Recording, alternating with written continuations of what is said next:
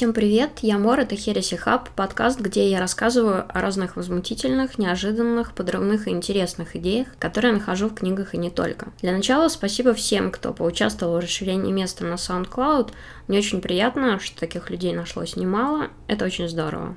В сегодняшнем выпуске речь пойдет о том, можно ли взломать другого человека, о нейроинтерфейсах, то есть интерфейс мозг-компьютер, там мозг-сеть, и о их эволюции. Все, кто увлекались киберпанком, наверняка читали статью Брюса Стерлинга, где он писал, что киберпанк — это когда с человеком могут делать то же самое, что и с крысой а мы чертовски многое можем сделать с крысой. И об этом страшновато думать, но это правда, и это и есть киберпанк. Очень забавно, что именно опыты с крысой вдохновили на Амарамиза написать роман «Нексус», который показался мне любопытным, несмотря на то, что, ну, наверное, литературным шедевром его не назовешь.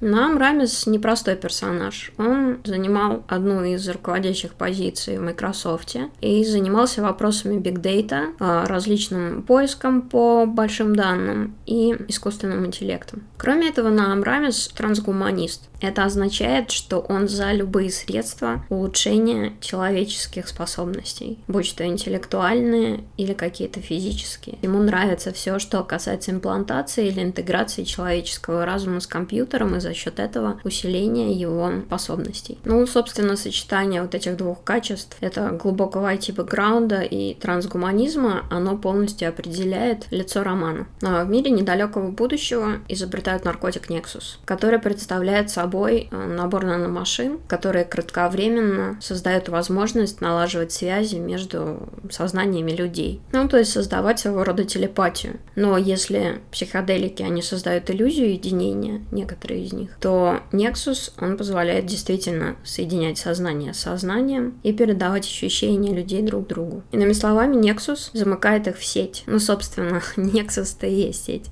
Я имею в виду, что перевод слова означает сеть. Герой романа Кейт в своих исследованиях понимает, что в этих наномашинах остаются пустые биты, которые можно использовать для взаимодействия. И в конечном счете, если не вдаваться в подробности, он использует вот это вот свободное пространство для того, чтобы записать операционную систему поверх вот базового способа связи нанодевайсов. Ну, что в итоге дает невероятное расширение возможностей программирования. Можно подавлять деятельность каких-то зон мозга за счет импульсов девайсов можно усиливать стимуляцию каких-то зон мозга.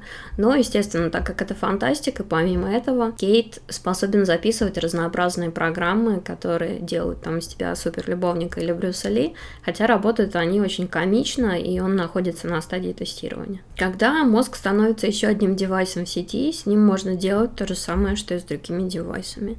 И, в принципе, Кейт этим и занимается. Так как он идеалист, его по большей части интересует, как можно сломать барьеры между людьми. Именно поэтому, кстати, в конце романа он между правительством и какими-то пост постчеловеками выбирает, наверное, буддийских монахов. Как и все идеалисты, он не видит проблем, которые может принести то, что он создал.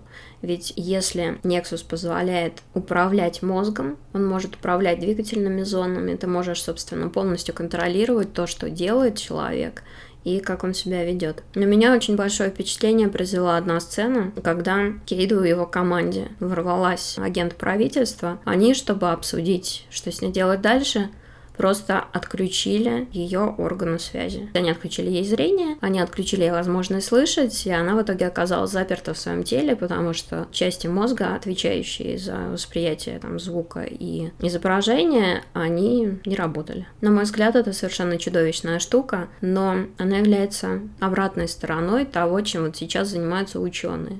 Ученые пытаются вернуть возможность слепым видеть за счет вот проецирования на сетчатку сигналов или передачи в мозг сигналов. Точно так же они пытаются дать возможность людям, потерявшим слух, слышать. Слуховой аппарат, он работает все-таки с тем, что у тебя осталось в ухе, но при этом далеко не у всех есть возможность работать вот с этим. И в этом случае необходима стимуляция мозга. Nexus, как и большинство технотриллеров, вертится вокруг того, можно ли широко распространять такую опасную технологию. С одной стороны, там идеалисты — это Кейт, который считает, что у каждого должна быть такая возможность. Неважно, будет ли она использоваться для достижения добрых целей или для достижения злых. Важно, что, чтобы люди имели свободу. И он естественно, уверены, что технология будет использоваться больше там добрыми людьми, чем злыми в конечном счете. С другой стороны, правительство. Правительство классически выбирает традиционный способ подавления прогресса, который никогда не приносит пользы, так как технологии при таком давлении продолжают развиваться в подполье и вне государственного контроля, что как раз и приносит большую часть проблем. В мире вот этого романа все это видно. Это разнообразные подпольные торговцы, которые продают тебе что угодно, начиная от body modifications и заканчивая разнообразными программами поведения, каждый из которых, естественно, не тестировался на безопасность. Как ни странно, в первом романе Рамеза, а всего книжек три, у него этот немножко наивный и прямолинейный конфликт получилось показать как-то очень доходчиво, как всегда бывает с такими дебютными романами энтузиастов. С другой стороны, для искушенного читателя, конечно, этот роман простоват, но важно совсем вообще не это. Рамеза впечатлили, ну как бы подтолкнули к написанию романа опыта в университете Дьюка, когда мышь через нейроинтерфейс управляла робо рукой. Ну, кстати, странно было бы не впечатлиться, Представьте себе мышь, которая силой своих мыслей управляет роборукой, которая жмет на рычаг, выдающий ей еду. Причем Рамеза впечатлила адаптивность. Получается, что мышь очень скоро поняла, что от нее требуется только думать, а не дергаться. И она воспринимала эту роборуку как дополнительную конечность. Также он прочел работу о нейропыли. Я кинула на нее линк, потому что любопытно. Это как раз э, работа теоретическая о возможности внедрить мозг крохотные электроды, чтобы стимулировать определенную зону мозга. В этом году, кстати, я проверила, работа получила свои первые практические результаты, хотя и близко не такие вдохновляющие, как на бумаге. Все-таки производимые ими передатчики, они еще слишком большие. Я, конечно, еще N лет назад я читала про опыты подобные этому производились еще опыты с обезьянами, производились опыты с ЭГ-интерфейсами. Но мне все это, честно говоря, казалось блажью, потому что там мозг очень сложен, мы все особенные снежинки, ничего не получится. Однако после книг Рамеза я бегло изучила этот вопрос, посмотрела, что изменилось с тех пор. Это уже серьезно. Во-первых, в тему нейроинтерфейсов вложился Илон Маск и очень сильно вкладывается DARPA. Это агентство, ну, в общем, военное агентство США. А это уже уже означает, что будет производиться много опытов, и на это сделана определенная ставка. Кроме этого, я прочитала про эксперимент, где один человек управлял движениями другого через гибрид-сеть нейроинтерфейс. У них были шлемы с электродами, как бы классика, они были соединены, и один человек вот своими усилиями мог управлять конечностями другого. Ну, это, это, это крипи. это круто, и это крипи, и это очень похоже на вот как раз этот взлом, о котором я прочитала в романе Рамиза. В настоящий момент существует статья, которая рассказывает о том, что в мозг поступает очень мало информации. И это, кстати, дало возможность произвести очень много опытов по расшифровке МРТ, Человеку показывали разные картинки, он сидел в МРТ-аппарате, и по излучению мозга можно было восстановить, какую картинку видел человек. Просто подумайте об этом. Это на самом деле очень сильно напоминает взлом, взлом по излучению экрана, который используют спецслужбы. Но только здесь данным экраном, излучающим информацию, является мозг. Существует набор смешных игр, и, кстати, пара из них есть в продаже которая с помощью шлема, без, без внедрения каких-либо электродов внутрь, то есть по считыванию сигналов, позволяет передвигать кубики, играть тетрис или, не знаю, ша шарик силой мысли двигать. Мне кажется, что для фанатов Звездных войн это такая штука прикольно. Понятно, что все это достаточно примитивно, но эти концепты, они показывают, куда мы будем развиваться в будущем, что с ними можно сделать в будущем. И в данном случае вот очень смелые предположения фантастов, они уже не кажутся такими отдаленными к реализации. Существует система по управлению инвалидной коляской через вот ЭГ-шлем и даже попытки управления машиной. Я управляю своей машиной силой мысли, это звучит очень круто, но я бы, конечно, не хотела оказаться рядом. Также меня очень сильно поразила работа Существует теоретическая работа по тому, как с помощью стимуляции нейронов можно создавать хорошие и удалять плохие воспоминания. То есть понятно, что это концепт на мыши, который вызывает много критики по расшифровке, но все-таки сам факт. Очевидно, что исследование нейроинтерфейсов достаточно сильно продвинулось за последние 10 лет, и это очень медленно подводит нас к грядущему взрыву технологий. Это касается искусственного интеллекта и нейроинтерфейсов, и еще очень многих вещей, которые сейчас находятся в разработке. У Win Винджа была статья про сингулярность, которая в свое время была тоже достаточно популярной. Виндж, возможно, ввел вот понятие сингулярность как стремительное, очень быстрое развитие техники, которое происходит настолько быстро и влечет за собой такие сложные механизмы, концепции и так далее, что человечество просто не справляется с восприятием этих вещей. Иными словами, обычный человек, он просто не успевает за пониманием вот созданных концепций. Либо созданное становится настолько сложным, что его могут понимать только единицы. У Винджа были свои взгляды на то, что делать сингулярностью, там, можно ли ее затормозить и нужно ли это делать. Если хотите, вы можете почитать, я линк кину. Но вот интересно, что в когнитивной психологии бытует мнение о том, что как раз вот наше окружение на настоящий момент развилось слишком быстро, и наш мозг просто не успел адаптироваться.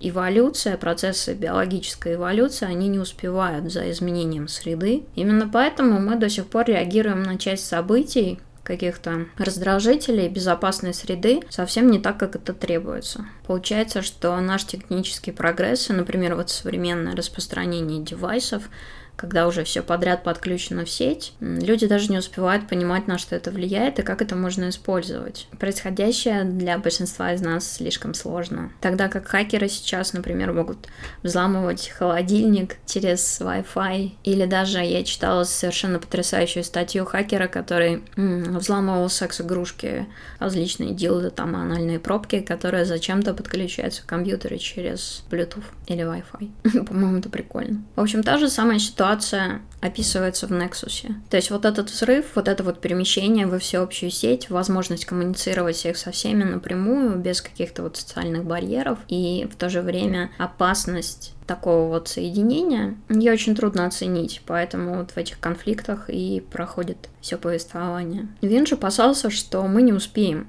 адаптироваться вот к такому яростному технологическому прорыву, внутри которого мы сейчас находимся. У Нама Рамиза более позитивный подход. Он считает, что какие бы проблемы не приносило вот такое вот сверхбыстрое развитие, его плоды, они превышают возможные опасности. Любопытно, кстати, что главный герой романа в битве между правительством и вот такими уж совсем отпетыми революционерами выбирает буддийских монахов, которые используют Нексус для того, чтобы совместно медитировать. В буддизме, в буддийской медитации существует понятие растворения эго. Когда ты перестаешь воспринимать свое «я», в целом воспринимать себя как личность с определенными границами и начинаешь воспринимать себя просто как одно целое с миром, деревьями, другими людьми, со всем чем угодно. В этом смысле наркотик, вот этот Nexus, он позволяет им углубить свой опыт. Любопытно, кстати, что тот же самый профессор из Принстона, когнитивный психолог, мнение которого я чуть раньше говорила, он также сообщал, что наш мозг вводит нас в иллюзии ради безопасности. Ну, например, какая-нибудь извилистая палка кажется змеей, и лучше посчитать ее змеей, чем не посчитать змеей, потому что если это все-таки змея, это опасно. Ну или ради размножения. При том, что размножение очень давно уже не является преимущественным выбором при сексе. И, наверное, в 9 случаях из 10 размножение никому не требуется во время секса. Иными словами, наш мозг выбирает иллюзию, а не истину, исходя вот из приспособления нас к определенным параметрам среды, которая уже очень давно изменилась. Получается, что мы, в принципе, не приспособлены к восприятию правды, потому что наш мозг заточен на возможные искажения, если это выгодно по каким-то причинам эволюционным которые далеко не всегда, опять же, полезны на текущий момент, потому что мы живем уже в абсолютно другом, неприродном окружении. М-м, то есть получается, что стремление к абсолютной истине неестественно. И буддизм в этом смысле, он как бы одна из самых революционных религий, потому что она подталкивает тебя полностью отрешиться вот от этого потока мыслей, от восприятия, от сигналов и познать истину пустоты. Мне Nexus понравился, хоть он наивно написан, и там очень сильно видится увлеченность автора Тома Клэнси. Фрагментированное повествование, достаточно простецкое. Любое погружение в мир героя — это прямой текст. В общем, начинающие авторы часто так пишут. Но мне кажется, что Рамис Наам нашел такой вот путь проповедовать свои идеи трансгуманизма, потому что нон-фикшн книги он тоже писал, и они, естественно, такой популярностью не пользовались, как вот фантастические романы. В общем, не то, чтобы я могла порекомендовать эту книгу, но вот весь пласт исследований, который тянет за собой более внимательный взгляд на нее, вот это круто. Мне бы не очень хотелось, чтобы меня взламывали, потому что свобода, на мой взгляд, является одной из самых важных ценностей в мире, и ради нее можно многим пренебречь. Но вот от телепатии я бы не отказалась. Особенно интересно, что современные интерфейсы, они, естественно, никак не могут работать с мыслями, они могут работать только с простейшими сигналами, какими-то двигательными, активацией каких-то зон, ну, на очень примитивном уровне, потому что как именно хранятся, синтезируются наши воспоминания, там, что составляет я, как вообще работает сознание. Никто пока в этом не разобрался. Но если возможность сломать вот этот вот барьер между людьми и, и как-то понять другого человека, осознать его опыт, если такая возможность будет предоставлена когда-нибудь в будущем, это будет очень круто. Всем пока. Это Мора и Херси Хаб.